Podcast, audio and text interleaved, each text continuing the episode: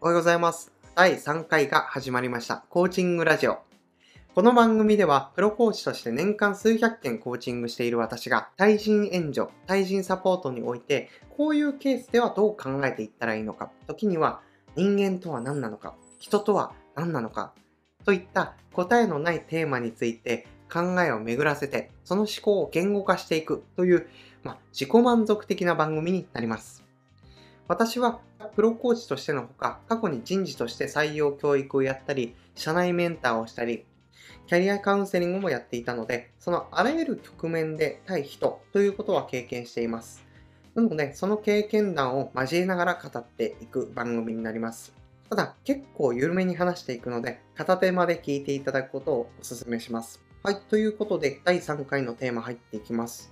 第3回目のテーマは、振り返りについてです。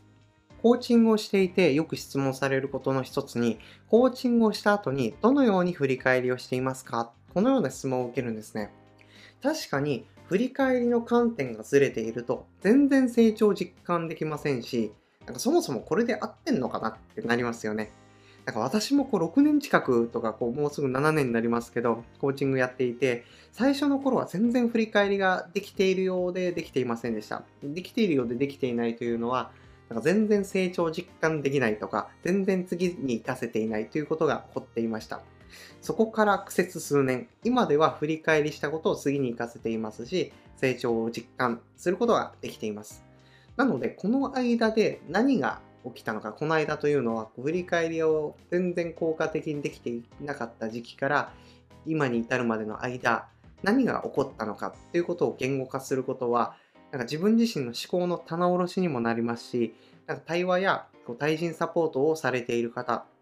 あるいはこうリーダーとかマネージャーといったメンタリングとかティーチングをされている立場にある人はこう役に立つかなと思うので、ここを言語化していきたいと思います。なので今回はどのような振り返り項目で、えー振り返りをしているのか、そして振り返りをする上で注意点、ポイントについても言語化していきたいと思います。そして話を進める上での言葉の定義についてもちょっと整理していきたいと思います。コーチングとかカウンセリングは対人サポートという表現を使っていきます。リーダーやマネージャーがする面談とか指導のことをメンタリングという言葉でまとめて話していきます。ということで、6つの項目についてまず紹介していきます。まず私は質問形式で振り返りをしていますので、質問形式で共有していきたいと思います。1つ目の質問が、対話の相手が大事にしていること、あるいは夢やビジョンは何か。ここを言葉にしていってます。これは対人サポートでもメンタリングでも考え方は一緒です。対話の相手が大事にしてそうなこと、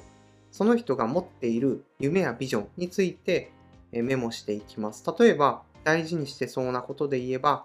対話の中でよく出てきたキーワードをメモしていきます。例えば、他者とのつながり、家族とのコミュニケーションが大事なんですとか、達成感が大事なんです。常に挑戦していきたいです。こういったキーワードがよく上がったとしたら、それを記録していきます。他にも、目標とかビジョンで例えるなら、3年以内にリーダー職になりたいとか、今年中に独立起業する。こういったことを語ら語っていたとしたら、こういったこともメモっていきます。これらに関しては人によって全然違うんですけど、やはりこう繰り返し出てくるフレーズっていうのはあの大事だったりしますし、あと表情豊かにとか声色豊かに話していることに関しては結構大事っぽいので、そこは記録に残しておきます。続いて2つ目の質問。これはどういった質問をしたかについて言語化していきます。これは対人サポートとメンタリングでやや違うので分けて解説していきます。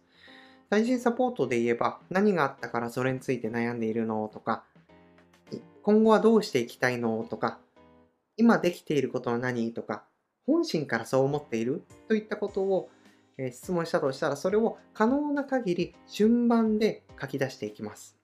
あちなみに重要なことについては、一つ目の質問で価値観とかビジョンとか記録しているので、質問に対して相手がどう答えたかについては、言語化とか記録する必要はありません。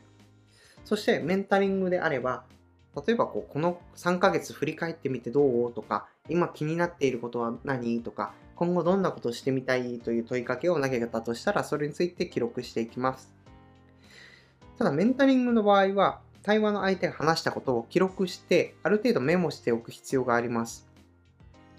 例えば、いついつに引っ越す予定なんですよねとか、少し転職を考えていますとか、同僚の〇〇さんに対してちょっとこういう不満があるんですよねとか語られたとしたら、こう、メモしておく必要がありますと。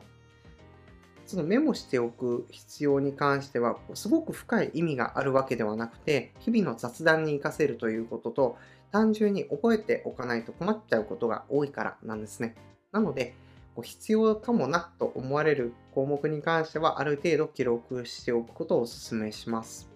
そして3つ目の問い、何を意識したか。これは、えーと、面談、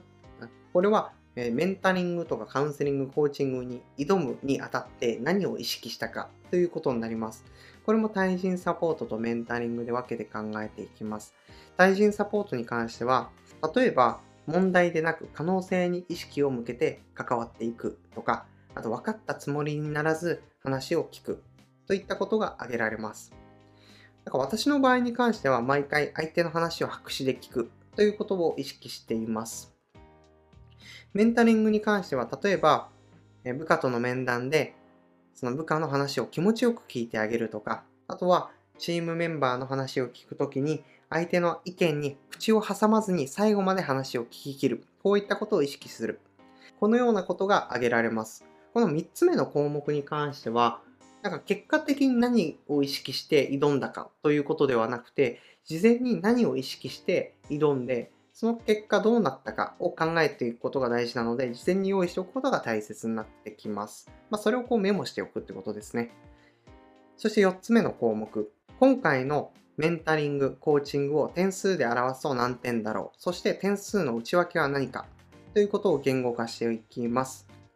この質問に対しては対人サポートでもメンタリングでも同じです。ただ、ここでポイントとなるのは、こう、10点満点で考えて7点だったとしても、その足りてない7、えー、足りてない3点について考える必要はないんですね。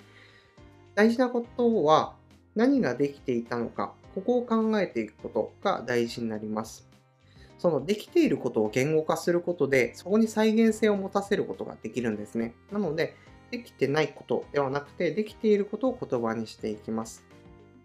そして、そして、振り返りのこうポイントというかプロセスが3つあって、1つ目ができたこと、そして2つ目がそれによって起こったこと、そして3つ目がそれがなぜ自分にできたのか、この3つの観点で言語化していきます。例えば、できたこと、勇気を持って踏み込んだ質問をすることができた。2つ目の起こったこと、このことによって対話の相手が自分自身の本心に気づくことができた。あるいは今後どんなことをしていきたいのかを言葉にすることができた。3つ目、なぜできたのか。これができたのは、この後どんな質問をしようとか、この後どのように進めていこうとか、先のことに意識を向けるのではなくて、今目の前にいる一人の人間に対して集中して話を聞いていたからだと考えられるこのように3つの観点で言語化していきます。そうすると、ある程度再現性を持たせることができます。つまり、ここが成長のポイントになってきますね。5つ目の質問が、理想の状態は何かあるいは10点満点の状態は何かこれについて言語化していきます。例えば、対話した相手が目を輝かせながら早くこの取り組みを始めていきたいです。この後すぐに着手しようと思います。終わったらすぐに連絡します。こういった言葉が出てきている。あるいは対話をすることによって1年後、2年後に本当に実現したいビジョンについて一緒に描くことができた。こういったことを言語化していきます。これを言葉にすることで、これを言語化することで自分の伸びしろがわかるようになります。そして6つ目の質問。プラス1点の状態は何か、そしてそこに向けて何ができるか？ということを言語化していきます。あの当然理想の状態とかを一気に目指せるんだったらいいんですけど、あの一気に目指そうとすると、あの息切れすることになるので、あの登山とかも一緒なんですけど、いきなり山頂を目指そうとすると苦しくなるので、あのまずは1合目、2合目みたいな感じで、あのちっちゃいステップで目指していく、頂上を目指していくことが大切になってきます。なので、まずはちょっといい状態というのを言語化していきます。例えば、今日決めたことをこのすぐ、この後すぐやりますといったことが、その対話の相手から上がっているとか、あの1年後、2年後のビジョンは描けなかったとしても、3ヶ月とか半年後の目標とかビジョンを一緒に描くことができた。このようなちょっといい状態を描いていきます。そしてそのために何ができるかをまた言語化していきます。例えば対話の相手が一歩目を踏み出しやすいようにアクションを具体化するような対話の投げかけをすることができた。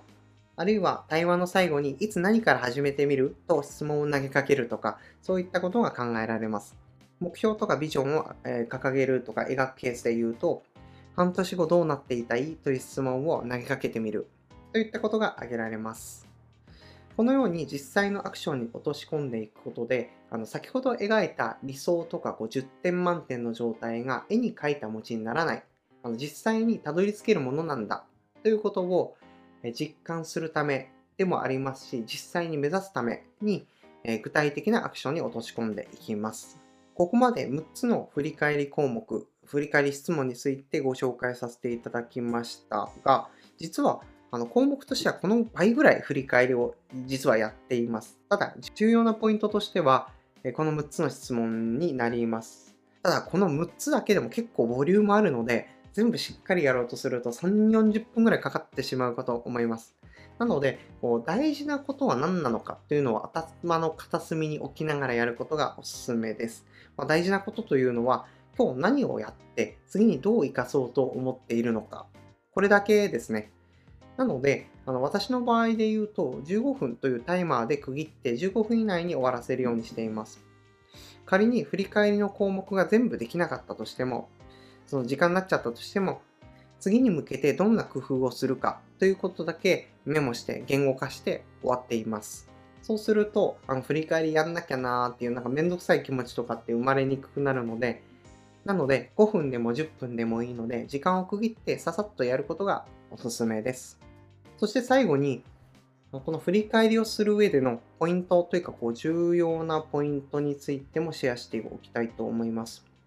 メンタリングではそこまでなくてですね、あの書き出して記録して、それをある程度覚えておく。これで OK かなと思っています。ただ、対人サポート、特にこうコーチングの場合については、こう振り返りした言語、え振り返りして言語化した内容を覚えるのではなくて、